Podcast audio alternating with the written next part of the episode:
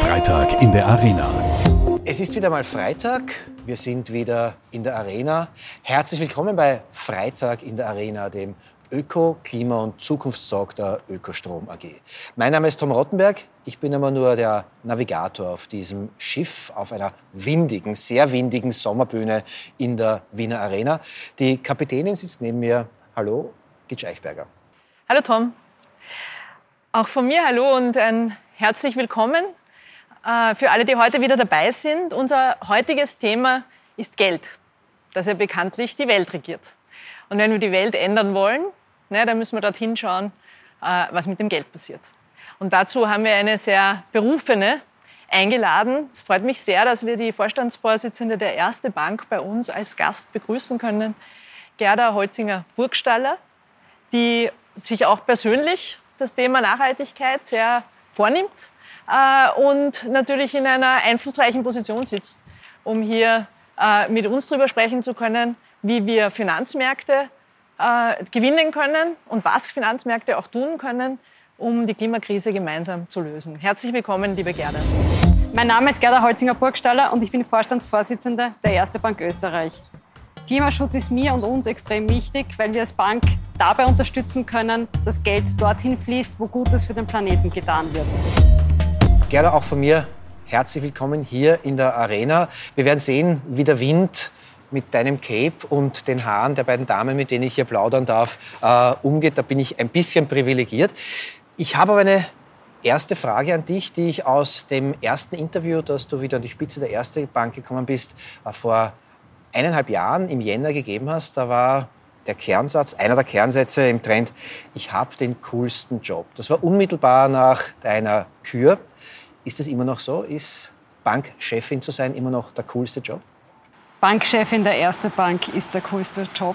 Ja, stehe ich dazu, äh, würde ich heute genauso sagen wie damals.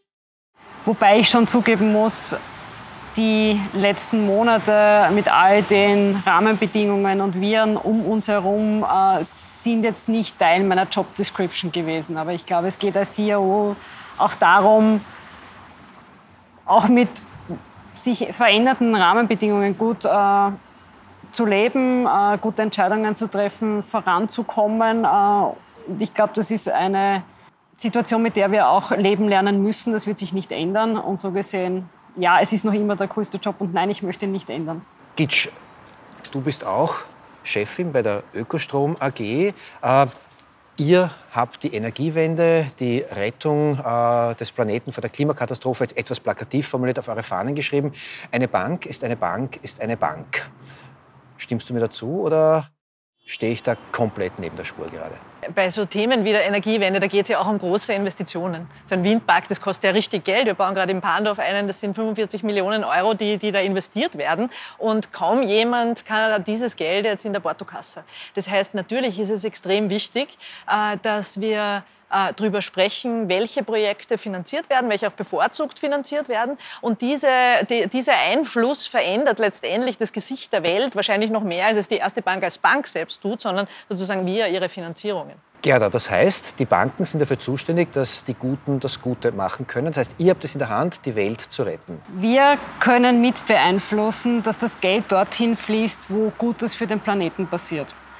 Und du hast schon richtig gesagt, eine Bank ist eine Bank ist eine Bank. Das heißt, wir sind der finanzierende, die finanzierende Partnerin an der Seite unserer Kunden, unserer Kundinnen.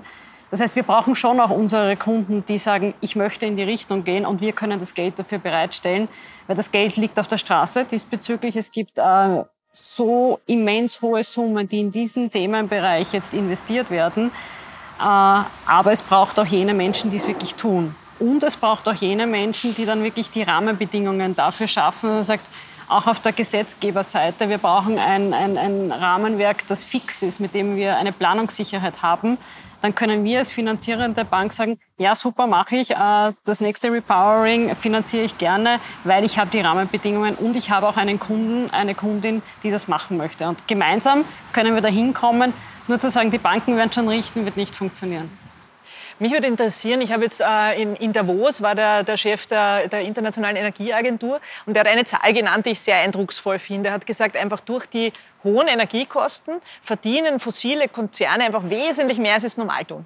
Also die verdienen normal so im Jahr, machen den Gewinn von weltweit gesehen jetzt von 1,5 Billionen Euro äh, und äh, heuer werden es wahrscheinlich 4 Billionen. Das ist ja kein, das ist, klingt jetzt nicht so viel von 1,5 auf 4, aber wenn man die Billionen dazu weiß, dann ist das richtig viel Geld. Und das ist auch was, was wir sehen, ja, dass natürlich ähm, das, das Geld liegt auf der Straße, hast du gesagt, für erneuerbare Projekte, aber dort, wo wirklich die Vermögen sind und wo wirklich das sozusagen die, die großen Finanzmittel ja schon liegen und auch immer mehr werden, das ist ja altes Geld in alten Industrien. Wie geht man damit um eigentlich oder wie geht die Taxonomie damit um? Was hat man da eigentlich noch für eine Chance zu gestalten, wenn sozusagen so viel mehr Geld in dieser fossilen alten Welt liegt? Naja, ich glaube jetzt, das eine ist die alte Welt, so wie du es richtig beschreibst. Und ja, natürlich äh, verdienen manche Unternehmen im Moment sehr gut. Äh, muss man aber auch schauen, wie es dann weitergeht. Und ich glaube, wir dürfen auch nicht den Fehler machen und sagen, die Alten sind die Bösen und auf der anderen Seite gibt es Neue, das sind die Guten, sondern wir brauchen alle gemeinsam äh, haben wir den Auftrag, das weiterzuentwickeln. Weil wir haben auch jetzt als erste Bank, wir haben viele Kundinnen und Kunden auch aus der alten Welt. Die sagen, aber wie kann die Transformation gelingen? Weil auch die alten Industrien, äh, um in der Terminologie zu bleiben, müssen und können das Geld, das sie jetzt verdienen, genau in andere Bereiche investieren. Und ich glaube, dort müssen wir auch hinkommen. Und ich würde äh, jetzt die Energiepreise mit allen Schwierigkeiten, die damit einhergehen. Und ich glaube, da muss man auch ganz offen sagen, das ist für viele Menschen ein echtes Problem. Das wird auch wirklich sozial ein echtes Problem werden. Ähm, oder ist es teilweise auch schon, so ehrlich muss man sein. Aber heißt natürlich auch für, gerade für erneuerbare Energien oder alternative Energien, dass die natürlich sehr viel schnell, viel schneller wettbewerbsfähig werden weil du natürlich dich mit einem anderen äh, Marktpreis vergleichst und hier sagst, vielleicht manche Projekte, die sich noch vor Jahren weniger gerechnet hätten, sich jetzt dann eigentlich relativ schnell rechnen, weil du genau eine andere Ausgangslage hast. Also ich bin auch wirklich vorsichtig und ich würde auch warnen davor zu sagen, weiß, schwarz, gut, böse. Da werden wir nicht weiterkommen, wenn wir uns auf das konzentrieren, sondern wir sagen, was sind die Themenbereiche, wo wollen wir investieren und dort sollte man gemeinsam hinschauen und ob das jemand aus der alten oder aus der neuen oder aus einer ganz anderen Welt ist, da bin ich ein bisschen leidenschaftslos. Ich möchte, dass das Richtige investiert und ja. finanziert wird. Das Thema beschäftigt mich einfach, weil es ja jetzt darum geht, eben genau diesen, äh, wie du sagst, diese, es ist ja auch eine Chance und man muss auch dazu sagen, ich teile das zu 100 Prozent, dass die Energiepreise, ich würde sogar die, die, These aufstellen, zu billig waren in den letzten 20 Jahren. Weil wir sehen einfach, dass vieles eben, was eigentlich vernünftig wäre, nämlich zum Beispiel in Energiesparen zu investieren, auch für Unternehmen, äh, einfach nicht gemacht wurde, weil es einfach billiger war, es nicht zu tun oder zum Beispiel Gebäude nicht zu dämmen äh, und halt mehr Energiekosten zu haben, weil es eh wurscht war, weil die Energie so billig war. Und das ist einfach, das sieht man jetzt und durch hohe Preise verändert sich das. Aber natürlich muss sowohl für Unternehmen als auch für, für Private hier sozial umgestellt werden. Trotzdem, um noch einmal auf das zurückzukommen, wir haben jetzt, es, es geht ja jetzt auch um die Frage, Stellen wir zum Beispiel beim Gas von russischem Gas, dass wir dort weggehen, glaube ich, ist klar, aber stellen wir jetzt auf kuwaitisches Gas um.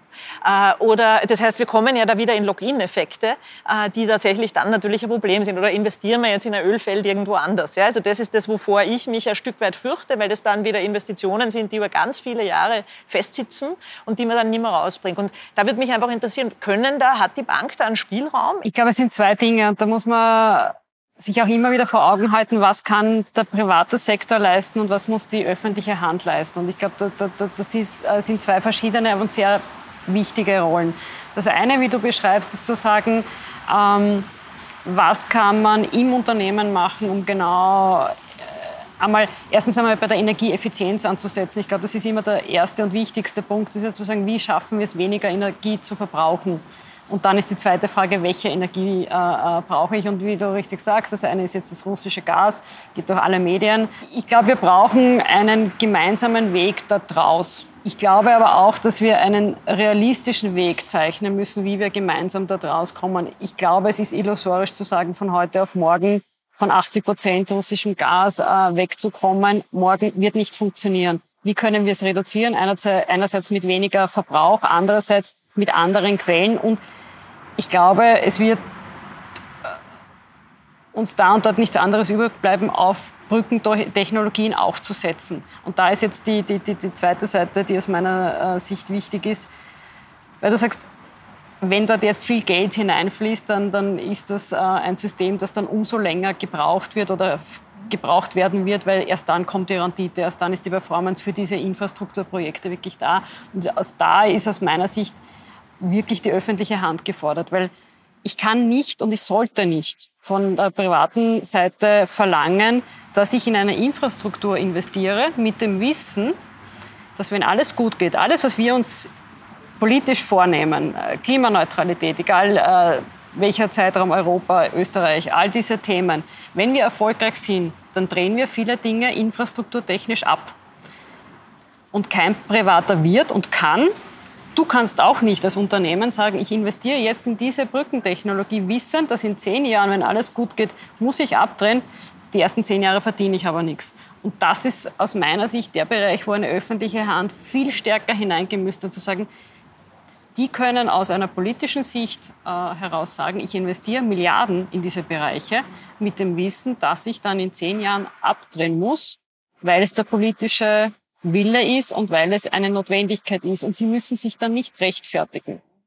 Das kann die private Seite nicht leisten. Und das ist aus meiner Sicht auch ein Bereich, wo derzeit viel zu wenig Fokus drauf ist. Und jetzt weiß ich nicht, ist es wirklich die öffentliche Hand direkt? Ist es eine ÖBAG, die hier gut positioniert wäre, zu sagen, ich investiere in Dinge, wo ich sage, ab einer gewissen Konstellation, wenn ich Richtung Neutralität schon näher bin oder geschafft habe, drehe ich manche Dinge ab. Das wird kein Privater tun können. Du hast das Wort Transformation äh, einige Male jetzt verwendet. Die Transformation ähm, braucht auch immer Role Models. Auch wenn du sagst, es ist die öffentliche Hand, es ist die Politik, es sind die Unternehmen, die Privaten, die da investieren wollen. Äh, ich stelle jetzt nicht die Frage, wer ist die Marionette und wer ist der Puppenspieler, sondern ich frage einfach, wie kann der Puppenspieler oder die Puppenspielerin äh, durch ihr Verhalten, durch ihr Auftreten ähm, anderen Mut machen, dafür sorgen, ähm, es auch zu tun. Also einfach Best-Practice-Modelle äh, darzustellen. Du sagst, die Bank kann nur dann äh, Geld hergeben, investieren, Investitionen unterstützen, wenn es auch die Interessen gibt, ähm, ins Gute zu investieren. Ja, unterschreibe ich, aber wie macht ihr Menschen Mut, äh, auch in, durch, durch gutes Beispiel, äh, Leading by Example? Äh, was tut die erste Bankgruppe denn eigentlich, um zu zeigen, ja, der Change, diese Transformation ist uns auch ein Anliegen? Den größten Hebel als Bank, so ehrlich muss man sein, haben wir über unser Portfolio, über die Finanzierungen, die wir tun und die wir nicht tun. Das ist ganz klar.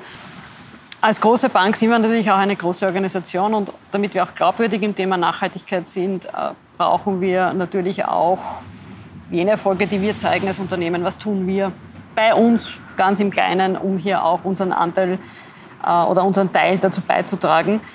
Das heißt, wir sind vor mehr als fünf Jahren ungefähr äh, in unser neues Gebäude am Wiener Hauptbahnhof in den ersten Campus gezogen und das ist ein neues Gebäude. Das heißt, wir haben dort Photovoltaik am Dach, äh, wir benutzen Strom aus erneuerbaren Energien, wir heizen mit Fernwärme, wir versuchen wirklich aus technologischer Sicht hier wirklich up-to-date gebaut. Damals haben sie in Summe damit geschafft, eigentlich unseren Footprint, also wie viel wir verbrauchen pro Quadratmeter auf rund zwei Kilogramm CO2-Äquivalente zu bringen. Im Schnitt in Österreich sind es rund 30, äh, wenn man andere Bürogebäude anschaut. Das heißt, das ist schon wirklich erfreulich und mit dem können wir auch unseren Kunden und Kundinnen sagen, Schatz, wir machen auch was. Also wir haben da investiert.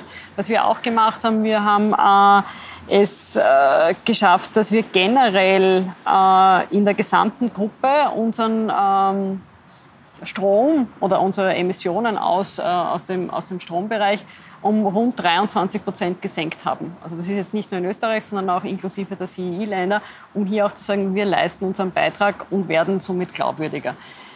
Wir haben aber auch, und so offen muss ich schon sein, jetzt nicht nur unsere neuen Gebäude, weil da ist es da und dort vielleicht ein bisschen leicht und, und du wirst das sicher bestätigen, gerade bei den Bestandsgebäuden ist es das schwieriger. Und wir sind in vielen Filialen, wo wir sind ja nicht die Besitzer äh, der Immobilien, sondern nur eingemietet.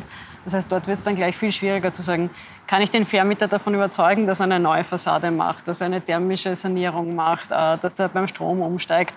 Das heißt, da sind wir in Diskussion, das ist noch ein weiter Weg. Und vielleicht auch ein, ein kleines Beispiel, wo auch dann wieder jede, jeder seinen Beitrag leisten kann. Wir müssen all unsere Kunden fragen, ob es okay ist, dass wir nicht so viele Briefe schicken, sondern dass wir vielleicht auf da und dort auf eine äh, elektronische Kommunikation umstellen können, dass wir über E-Mails äh, kommunizieren können, weil wir wissen, wie viel Papier wir verschicken und wir wissen leider auch, wie viel davon nicht gelesen wird. Und da brauchen wir die unsere Unterstützung auch von unseren Kunden, zu sagen, bitte seid bereit und wer das bitte jetzt sieht und seinen Beitrag leisten möchte, bitte auch bei jeder, nicht nur bei uns als erste Bank, bei jeder Bank umstellen, äh, bei jedem Telekom-Anbieter umsteigen auf weg von diesen Papierrechnungen. Du hast jetzt was angesprochen, was was, glaube ich, im Moment ganz viele Leute auch direkt im eigenen, auch im privaten Umfeld äh, spüren, diese Schwierigkeit, wenn man in einer Wohnung wohnt, die, man, die einem vielleicht nicht gehört, aber selbst wenn sie einem gehört, dann gehört einem ja oft nicht das ganze Haus, sondern man ist, man ist in einer Eigentümergemeinschaft.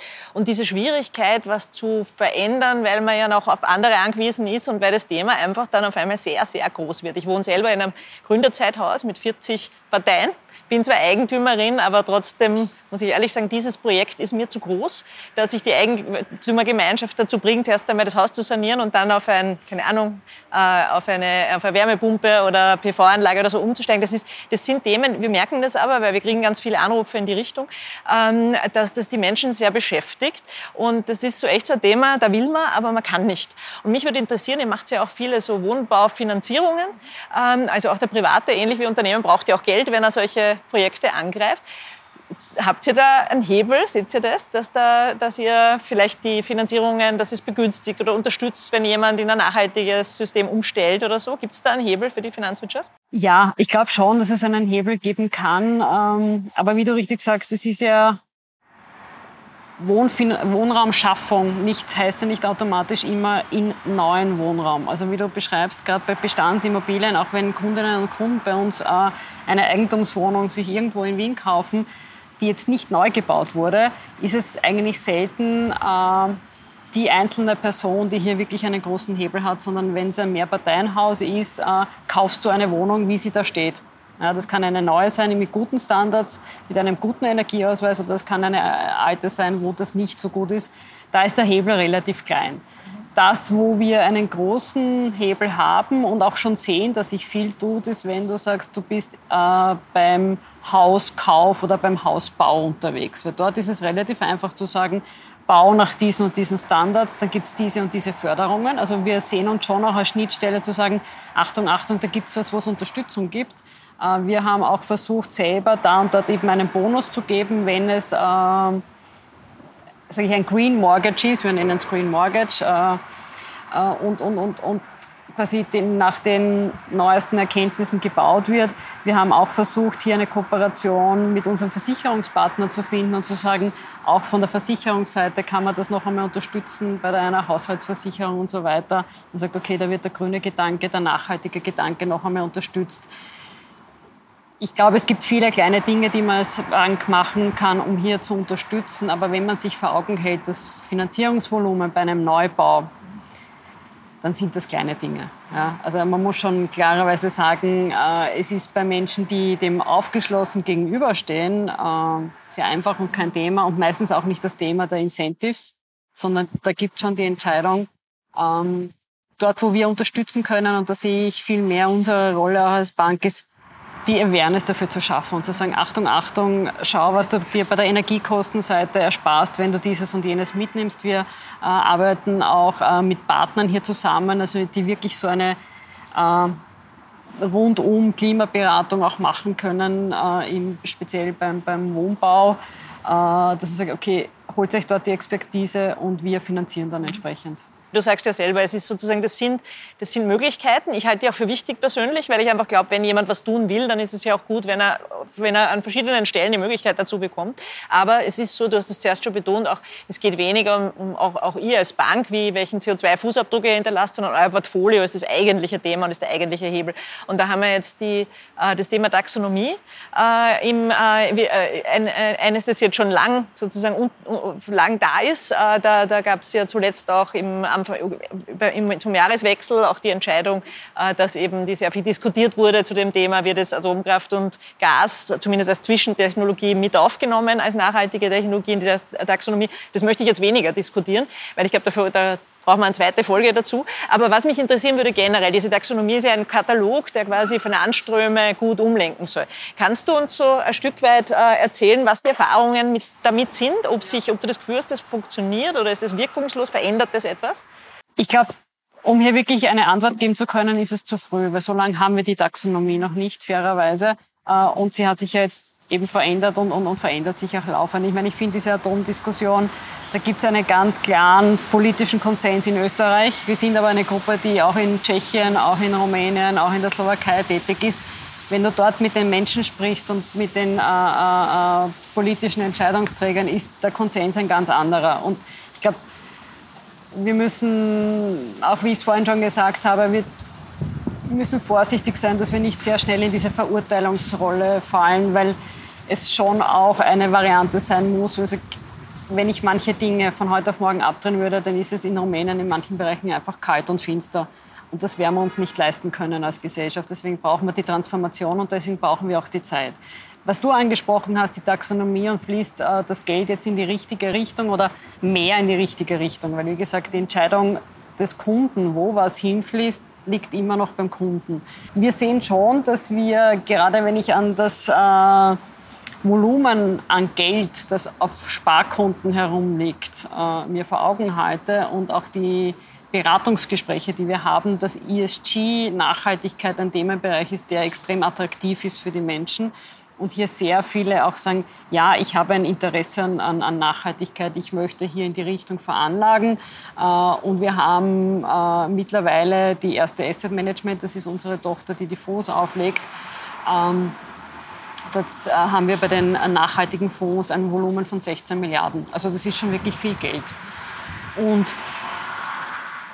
da ist es jetzt die Taxonomie, die die Transparenz geben muss. Und äh, wir haben lange auch intern diskutiert und auch die erste Asset Management, die sich dem Thema Nachhaltigkeit schon seit vielen, vielen Jahren verschrieben hat. Also wir werden so machen, in unseren nachhaltigen Fonds dort äh, werden wir Atom äh, äh nicht aufnehmen. Äh, und wir werden das auch, und das ist, glaube ich, der wichtige Teil, den die Finanzindustrie beitragen kann, ist, wir müssen diese Transparenz schaffen. Also wir werden die Taxonomie jetzt nicht ändern können. Das wurde entschieden, äh, aus diversen politischen Gründen, wie es entschieden wurde. Ähm, und das, was wir machen müssen, ist den Konsumentinnen und Konsumenten klarzumachen, was ist denn drinnen, wenn sie das kaufen. Das heißt, ich persönlich glaube ich, wird es in die Richtung gehen, dass wir werden dann zwar taxonomiekonforme Fonds haben, und dann wirst du haben taxonomiekonform mit Marshall, wo dann kein Atom drinnen ist, wo keine Kohle drin, äh, wo kein Gas drinnen ist. Äh, und so wird sich das weiterentwickeln. Hilft es der Transparenz, da jetzt noch neue Unterkategorien zu erfinden? Nein, sicherlich nicht. Ich glaube, es ist aber in dem Themenbereich gar nicht so schwierig. Wir haben unsere Taxonomie-Diskussion ja bis jetzt sehr stark auf dem E aufgehängt. Ja, und was wir noch gar nicht wissen. Und deswegen da wird es, glaube ich, noch sehr viel an Know-how brauchen und an Erfahrungswerten brauchen, ist, wenn wir an das S denken und an das G denken. Weil gerade im sozialen Bereich als Sparkasse, Erste Bank und Sparkasse sind wir gerade im sozialen Bereich extrem stark. Wir haben schon über viele, viele Jahre, ist Teil unserer DNA. Wir haben eine zweite Sparkasse. All diese Dinge, die wir machen, wie ich das in einer Taxonomie abbilde unter uns, ich habe keine Ahnung. Und das wird wirklich ein, Riesen, ein Riesenthema werden. Die Erste Bank hat gesagt, das hat sich verpflichtet oder hat es vorgenommen, bis 2030 äh, aus der Investition, aus der Finanzierung der Kohle draußen zu sein. Finde ich toll. Ich sage trotzdem, geht das nicht schneller? Wenn du mich als Erste Bank Österreich fragst, sage ich, ja, wird wahrscheinlich schneller gehen, äh, wenn ich andere Länder und andere Ausgangssituationen dazu nehme. Und diese Aussage, die wir getroffen haben, ist ja eine für den Konzern. Das heißt, inklusive Tschechien, inklusive Rumänien, Slowakei, Ungarn, in all diesen Ländern äh, haben wir schon versucht, einen, einen Weg zu wählen, wo wir sagen, das ist ein gemeinsamer mit unseren Kundinnen und Kunden und einer, der auch plausibel und realistisch ist. Also das, was die Erste Bank ganz sicher nicht machen wird, ist, dass wir unsere Kunden und Kundinnen von heute auf morgen rausschmeißen. Ja. Und dafür auch für unsere Unternehmenskunden möchten wir ein guter Partner sein. Das heißt, Wege erarbeiten, wie wir dort rauskommen. Äh, und dafür brauchen wir ein bisschen Zeit. Das wird nicht von heute auf morgen gehen und deswegen 2030. Für rein Österreich äh, sind wir wahrscheinlich schneller, aber wir brauchen eine Aussage, die für alle gültig ist. Darf ich zum Schluss noch einmal zu dir als Person auch als Frau kommen. Wie du hier in die Arena gekommen bist, ähm, bist du mit so einem fetten Grinsen jetzt zu uns hier reinspaziert, weil einer dieser Mitarbeiter der Arena, die man da hinten herumspazieren sieht, dich gefragt hat, gehörst du zur Band? Ähm, die Botschaft davon ist, äh, für eine Bankmanagerin, noch dazu für eine CEO, bist du verdammt jung. Ist das auch so ein Stück dieser Transformation äh, des Bankwesens, des Finanzwesens, der Politik, dass eine junge Frau, jung und Frau, an die Spitze eines sehr traditionsreichen Geldunternehmens kommen kann? Transformation, ich glaube, des gesamten Sektors sicherlich, äh, wenn man Bank heute mit Bank vor 20, 30, 40 Jahren vergleicht, hat sich sicherlich viel äh, verändert. Und alleine die Zeit, die ich in einer Bank arbeite, habe ich gesehen, wie sehr sich das Bild ändert.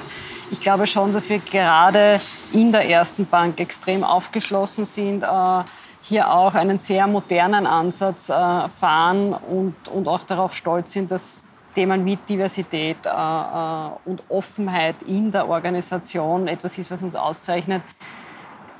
Ich glaube, für die erste Bank äh, ist es nicht so eine große Überraschung, dass eine Person wie ich jetzt äh, äh, diese Funktion hat. Ich glaube, für viele Außenstehende ist es das und ich glaube auch, dass in vielen anderen Banken es wahrscheinlich noch nicht möglich wäre. In der ersten Bank und da, deswegen bin ich auch besonders stolz darauf, ist das so und das zeichnet uns aus.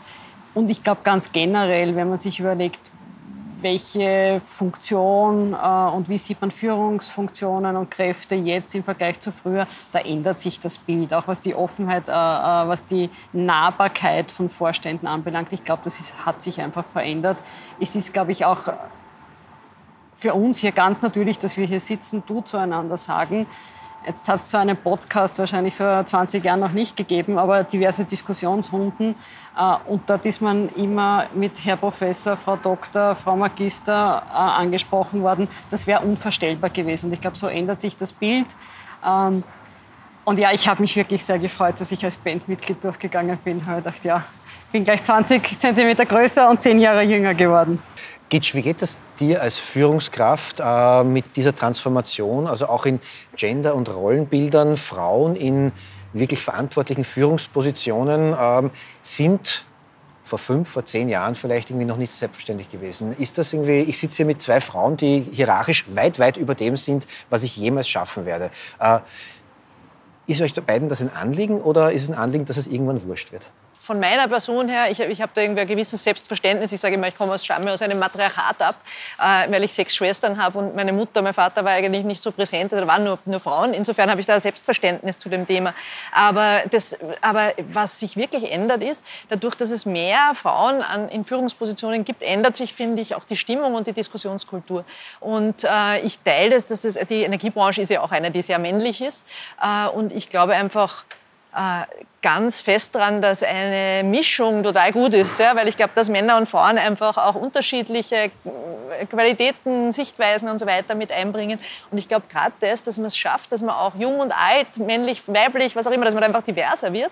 Äh, ich glaube, das ist eigentlich, worum es geht. Und ich, ich finde, wir sind noch lange nicht dort, wo wir hin sollten, aber ich erlebe das einfach an, vor allem an einem also Zuwachs der Qualität und auch letztendlich des Wohlfühlens, weil Frauen bringen eines mit, das ist viel mehr Empathie und das tut diesen Runden einfach gut. Ich möchte einen Satz trotzdem dazu sagen. Ich glaube, äh, und ich kann alles unterschreiben, was du gesagt hast und bin voll bei dir. Aber es gibt noch ein Argument und ich glaube, es ist ein sehr, sehr, sehr objektives. Wenn man sich anschaut, wie Unternehmen äh, performen, die divers aufgestellt sind, die Frauen auch in Führungspositionen haben und vergleicht mit reinen Männerrunden, äh, sind die diversen Teams die erfolgreicheren, die äh, flexibleren, äh, die innovativeren. Und ich glaube, auch wenn ich nicht an die Sache glaube, dass es gut ist, eine Frau irgendwo zu haben, dann sollte ich der Zahl glauben, die dann unten steht. Äh, nämlich, wenn die Bottomline besser ist, dann sollte man das für seine Unternehmen machen, äh, wo man mehr rauskriegt, mehr Profit rauskriegt. Und das ist genau der richtige Weg dorthin. Deswegen, auch wenn man nicht dran glaubt, so wie du es beschrieben hast, dann sollte man rechnen und dann sollte man es tun. Ich kann mit Zahlen sowas von nicht umgehen. Also ich wäre in deinem Beruf vollkommen fehl am Platz. Womit ich aber umgehen kann, sind hoffentlich Fragen. Meine letzte Frage an dich, Gerda, ist eine eigentlich persönliche. Uh, Leading by Example uh, ist eins der Schlagwörter, das heute schon gefallen ist.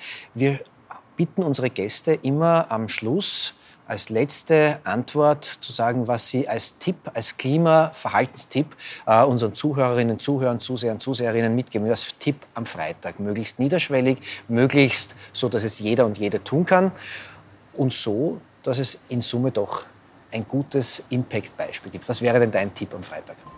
Tipp am Freitag. Ich habe einen Tipp und eine Empfehlung, wenn ich darf. Gerne. Äh, der, der Tipp ist ganz klar, äh, und wir, du hast es eigentlich jetzt am Schluss schon ein bisschen vorweggenommen. Ich glaube schon, äh, es liegt an jedem Einzelnen, an jeder Einzelnen zu überlegen, wo, wo investiere ich mein Geld, was mache ich damit. Und gerade wenn ich an diese Fonds denke, nachhaltige Fonds heißt nicht schlechtere Performance, heißt nicht schlechtere Rendite. Äh, und deswegen sollte man sich wirklich gut überlegen, äh, wo man investiert. Und es gibt extrem viele Möglichkeiten. Wir haben einen erste Fair Invest, wir haben einen Green Bond und einer unserer erfolgreichsten Fonds, den wir haben, ist einer, der ist mittlerweile fast 20 Jahre alt. Den haben wir damals mit dem WWF aufgelegt.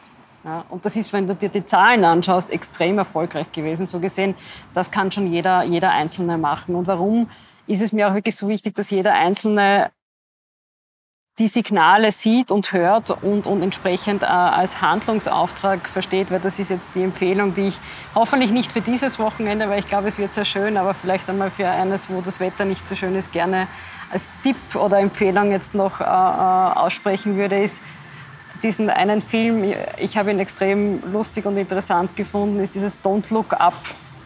Da geht es ja darum, äh, dass ein Komet äh, auf die Erde zukommt und potenziell die Erde ausradiert äh, zuerst. Und das wird zufällig entdeckt und dann glaubt es keiner und dann wird es verleugnet von der politischen Seite, verleugnet von den Medien. dann glaubt man es zwar, aber kann sich nicht einigen, dass man endlich etwas tut und es ist das Ende dort nicht so, wie ich es hoffe, weil ich glaube, wir haben jetzt hier noch die Chance, was zu ändern. Gerade wenn ich an das Thema Klimawandel und Co. denke, wir können es noch verändern und wirklich jeder Einzelne und jeder Einzelne ist gefordert. Ich finde den Film aber sensationell und er führt manche Dinge einfach wirklich, wirklich schön vor Augen. Also die wenigen, die es noch nicht geglaubt haben, sollten sich diesen Film anschauen. Den kann ich nur wärmstens empfehlen. Gerda, ich sage danke für diesen Filmtipp und während hier in der Arena, ich weiß nicht, ob man das in, der, äh, in diesem Podcast auch hört, bereits ein Soundcheck im Hintergrund beginnt, wo scheinbar jemand musiziert, bitte ich dich, Gitsch, nämlich nicht um die, um die Antwort auf die traditionelle letzte Frage, sondern auch um einen Tipp am Freitag. Ähm, denn es gibt ja bei der Ökostrom AG im Augenblick auch eine Handlungsanleitung, die nicht ganz zufällig von dir kommen sollte. Ja, absolut. Danke, danke Tom. Und ich freue mich über die Untermalungsmusik, weil ich finde, es braucht einen, so, ein, so, eine Ankündigung, braucht auch irgendwo ein feierliches Ambiente. Auch passend zum heutigen Thema. Wir, auch wir brauchen ja Geld, um, um weiter wachsen zu können, um das tun zu können, was wir besonders gut können, nämlich neue erneuerbare Energie äh, zu bauen, Windräder zu bauen, PV-Anlagen zu bauen. Äh, auch um neue Kunden für uns zu gewinnen. Und äh, im Moment kann man sich daran beteiligen. Ähm, das heißt, man kann äh, Aktien erwerben und so auch Teilhaber der Ökostrom AG werden. Ähm, das auf investieren ökostrom.at äh, findet man alle Informationen dazu. Und was ich sagen möchte, ich möchte ein bisschen die Angst nehmen, diese Schwelle, dass das was Großes ist und Aktionär ist kompliziert. Das ist es bei uns gar nicht. Wir haben über 2000 Aktionärinnen ähm, und versuchen es auch bewusst und wollen auch bewusst viele, auch kleine mit reinnehmen, weil wir einfach glauben, dass das, äh, man sich viel mehr noch beteiligen kann, wenn man auf diese Art und Weise auch noch mit dabei ist. Gitschert sage ich vielen herzlichen Dank auch für diesen nicht ganz unparteiischen ähm, Tipp am Freitag. Äh, bedanke mich bei der Gerda Holzinger-Burgstaller auch, dass sie Zeit gefunden hat, hier zu uns in die Arena zu kommen. Und habe jetzt die traditionelle allerletzte Frage an dich. Was nimmst du, Gitsch, denn aus diesem Gespräch heute mit? Ich finde das immer faszinierend, wenn äh, wenn man die verschiedenen Perspektiven hier betrachten kann, und die Finanzwirtschaft ist einfach mal eine ganz wichtige.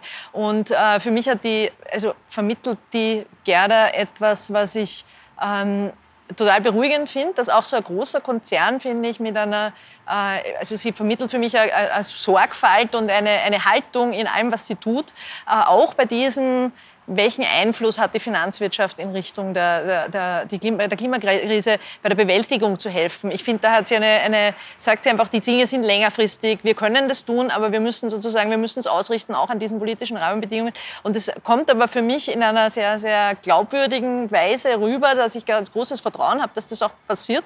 Und das äh, ist nicht immer die Geschwindigkeit, die ich mir wünschen würde, weil ich würde mir am liebsten wünschen, drehen wir alle Fossilen gleich ab und stellen wir überall Windräder hin. Aber ich glaube, es braucht sozusagen, es braucht braucht unterschiedliche Geschwindigkeiten. Äh, und da bin ich aber super zuversichtlich, dass die Weichen gestellt sind. Das, ähm, ja, das konnte mir die Gerda heute gut vermitteln. Dann sage ich nochmal Danke an euch beide. Danke an alle, die heute als Zuhörer, Zuhörerinnen, Zuseher, Zuseherinnen mit dabei waren. Don't Look Up ist wirklich ein ganz, ganz toller Film für all jene, die ihn tatsächlich noch nicht gesehen haben. Und ich freue mich, dass wir uns beim nächsten Mal hier, hoffentlich bei Freitag in der Arena, wieder treffen. Danke, ciao und baba.